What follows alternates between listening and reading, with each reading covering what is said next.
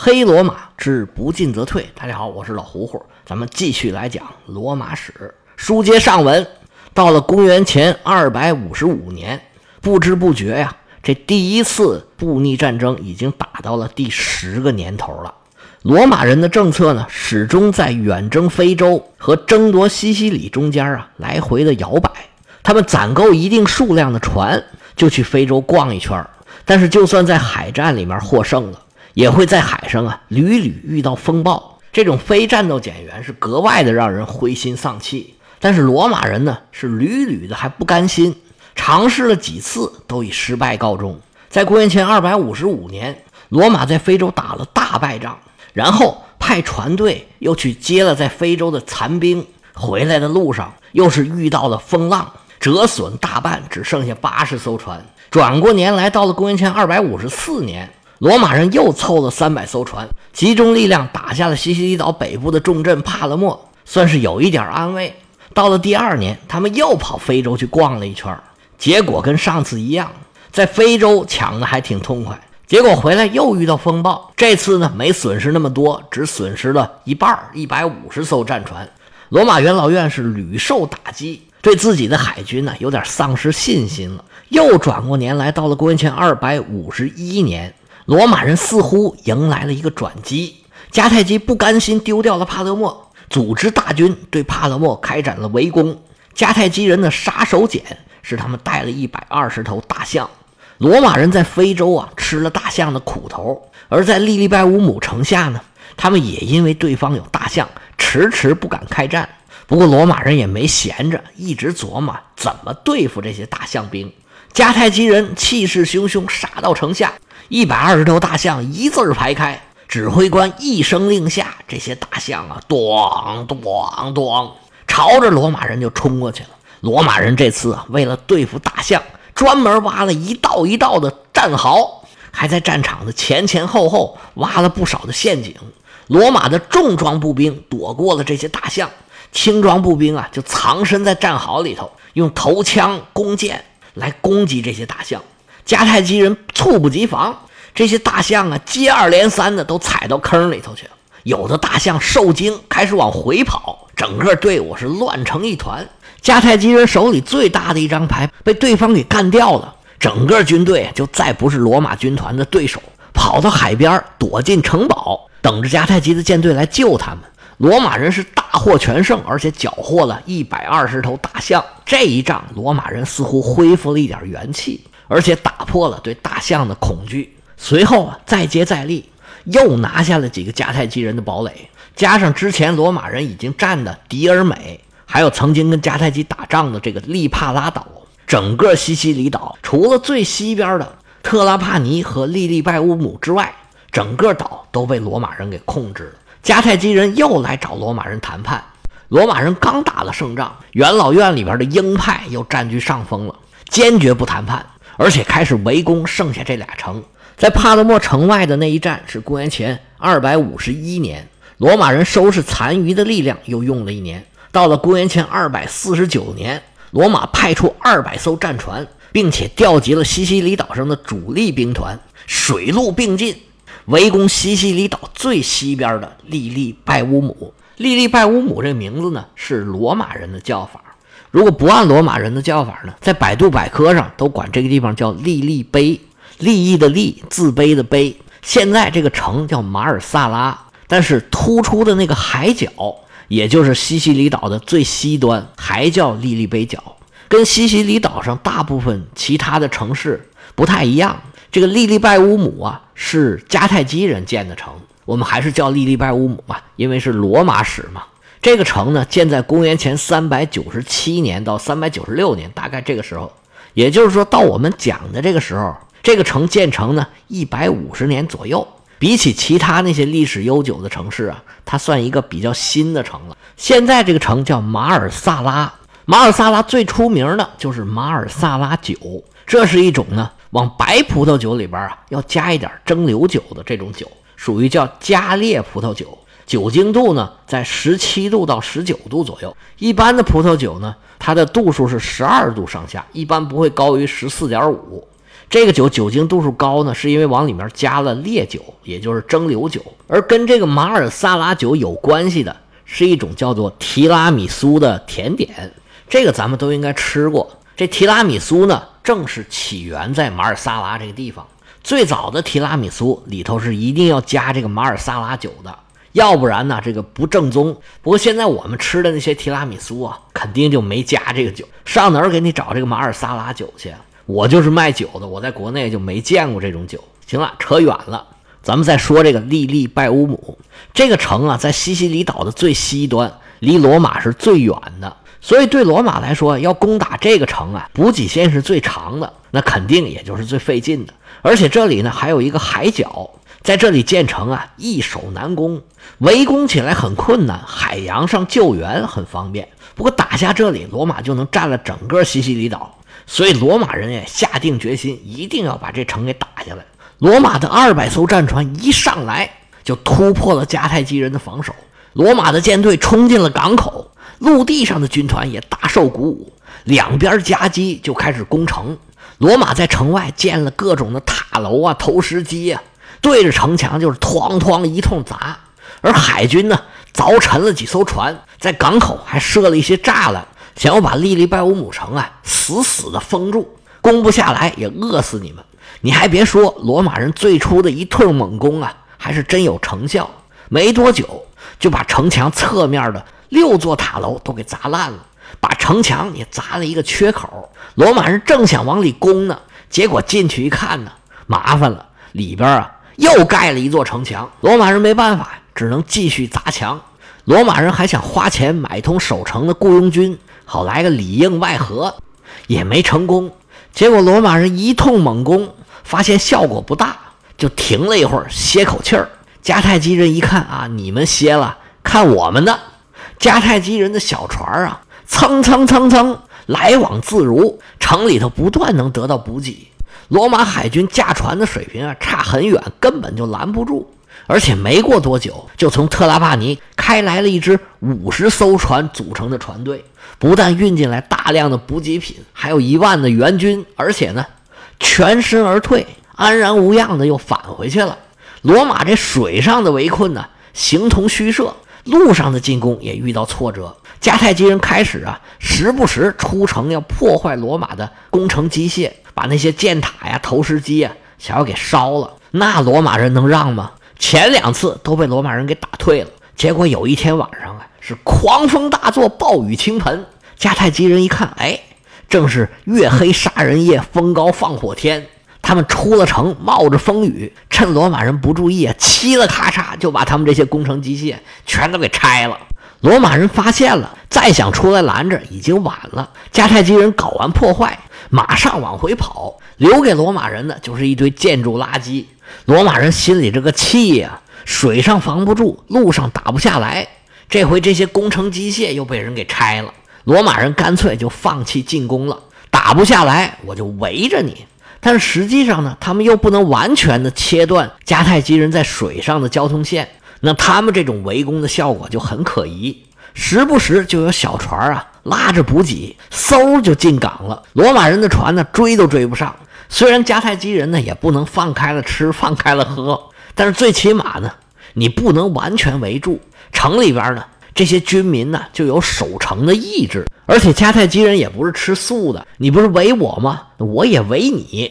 迦太基的轻骑兵就开始骚扰罗马的补给线，结果罗马人呢也比城里的迦太基人好不了多少，一样是吃了上顿没下顿。而且更麻烦的是呢，军队长期围困，食物补给跟不上，士兵啊就开始营养不良。卫生条件又差，罗马的军队里就开始流行瘟疫。这么一来呀，罗马的战斗力就大大的下降。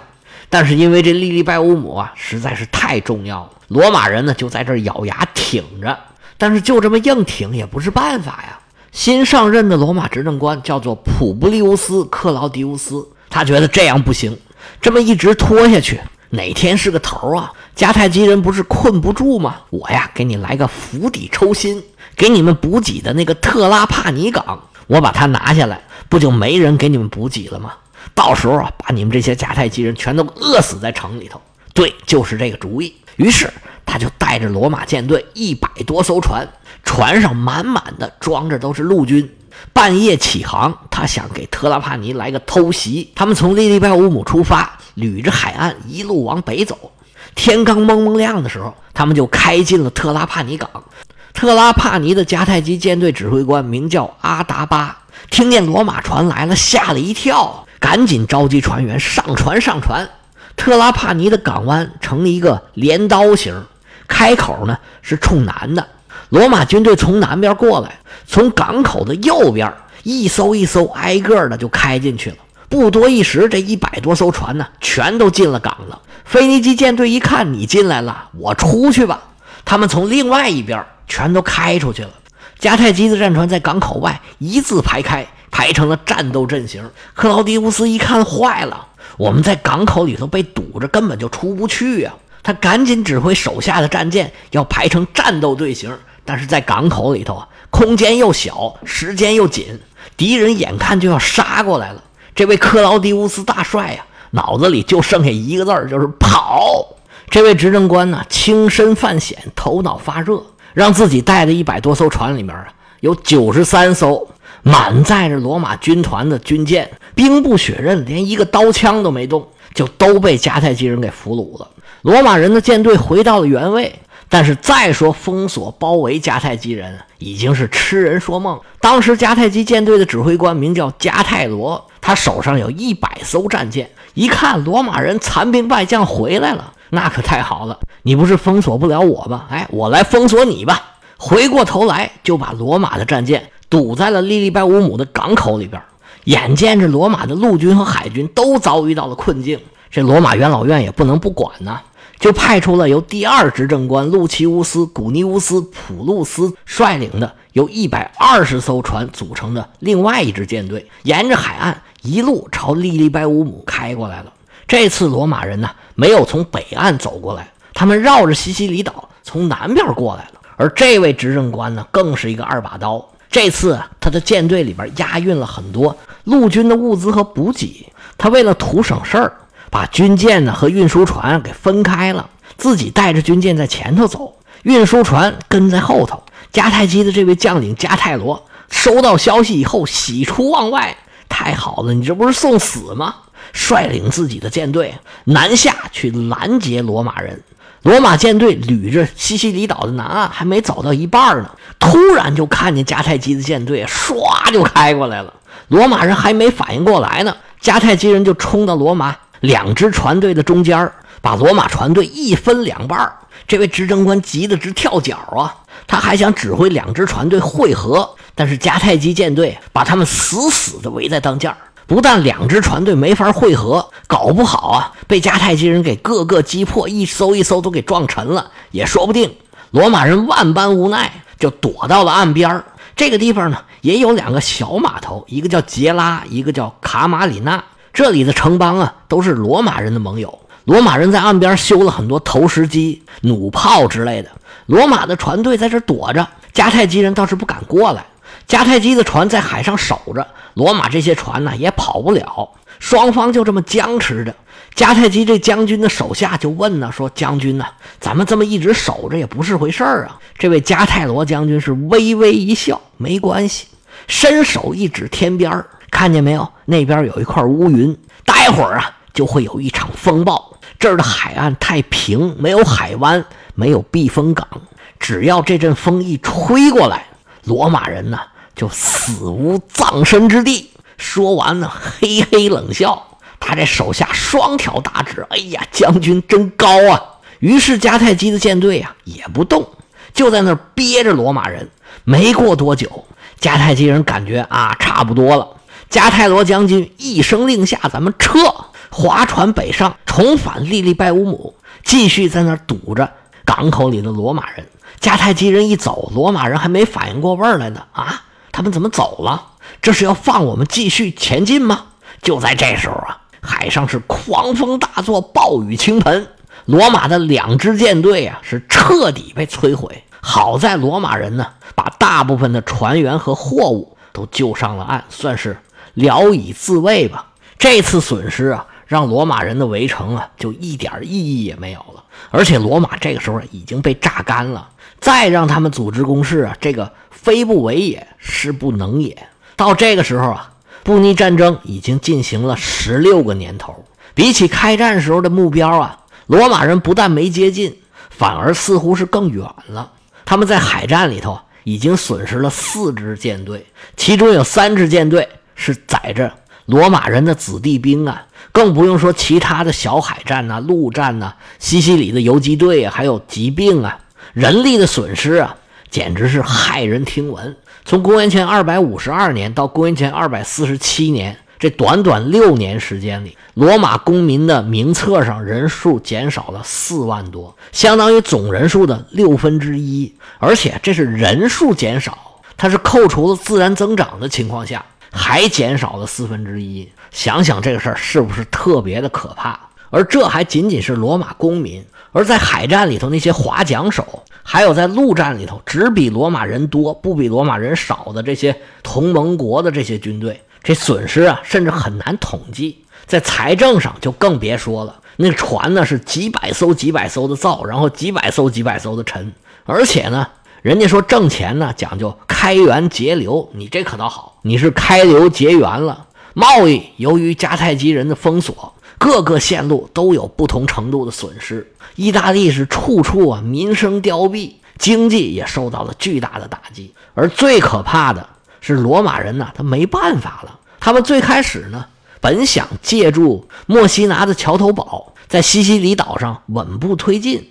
其实当时罗马人的野心最大，也不过就是占据西西里岛。开始的推进还挺顺利的，但是进三步退两步，西西里岛不但牵扯了很多兵力，而且呢又没什么回报。结果打到后来，利利拜乌姆和特拉帕尼这两座海上的堡垒，不但是毫发无损，而且比以前更加坚不可摧。他们也尝试过呢去北非登陆，结果遭到了惨败。而且两次去北非，这回程啊都被海上的风暴狠狠地给撸了一次。在意大利半岛上风生水起的罗马，一出海就混到这个程度，不知道当时元老院有没有想到这个情况。但是这个时候他们很清楚，这个仗啊实在是打不下去了，得好好的休生养息，好好舔舔伤口。这个仗啊无休止的这么打下去，把这个民心呢打的一点都没有了。到时候啊，可真的就是不进则退，生存都会面临问题了。于是，罗马元老院呢做出了一个重大的决策，他们把舰队啊给遣散了，把船送给原来那些船长，说你们以后啊是当海盗也好，是搞贸易也好，都悉听尊便。不过呢，国家就没有钱给你们了，你们呢好自为之吧。那陆地上的战争还在维持。不过呢，也就仅限于在西西里岛上的堡垒啊巡查一下，保住原来的胜利成果。但是这种啊也不太容易，没有海军的罗马军团呢，就像瘸了一条腿儿，需要更多的费用和更多的部队，而且还是捉襟见肘，四处灭火，疲于应付。眼见着罗马人这个窘境啊，把迦太基人给高兴坏了，他们顿时感觉是一身轻松，觉得以前的美好的日子又回来了。那罗马人不是把舰队给解散了吗？那行，我们也解散。迦太基又回到了掌握海上霸权、轻松贸易、大把挣钱的时候。虽然在西西里岛上和罗马还有小型的战役，但是他们觉得这无非是过去历史的重复。迦太基人在海上开始，他们的对手是希腊人，慢慢的，希腊人竞争不过他们。后来又是罗马人，罗马人在海上就更是外行了，完全不会玩啊。几仗就把罗马人给打回去了。迦太基人完全没有想过要乘胜追击，把罗马给打死。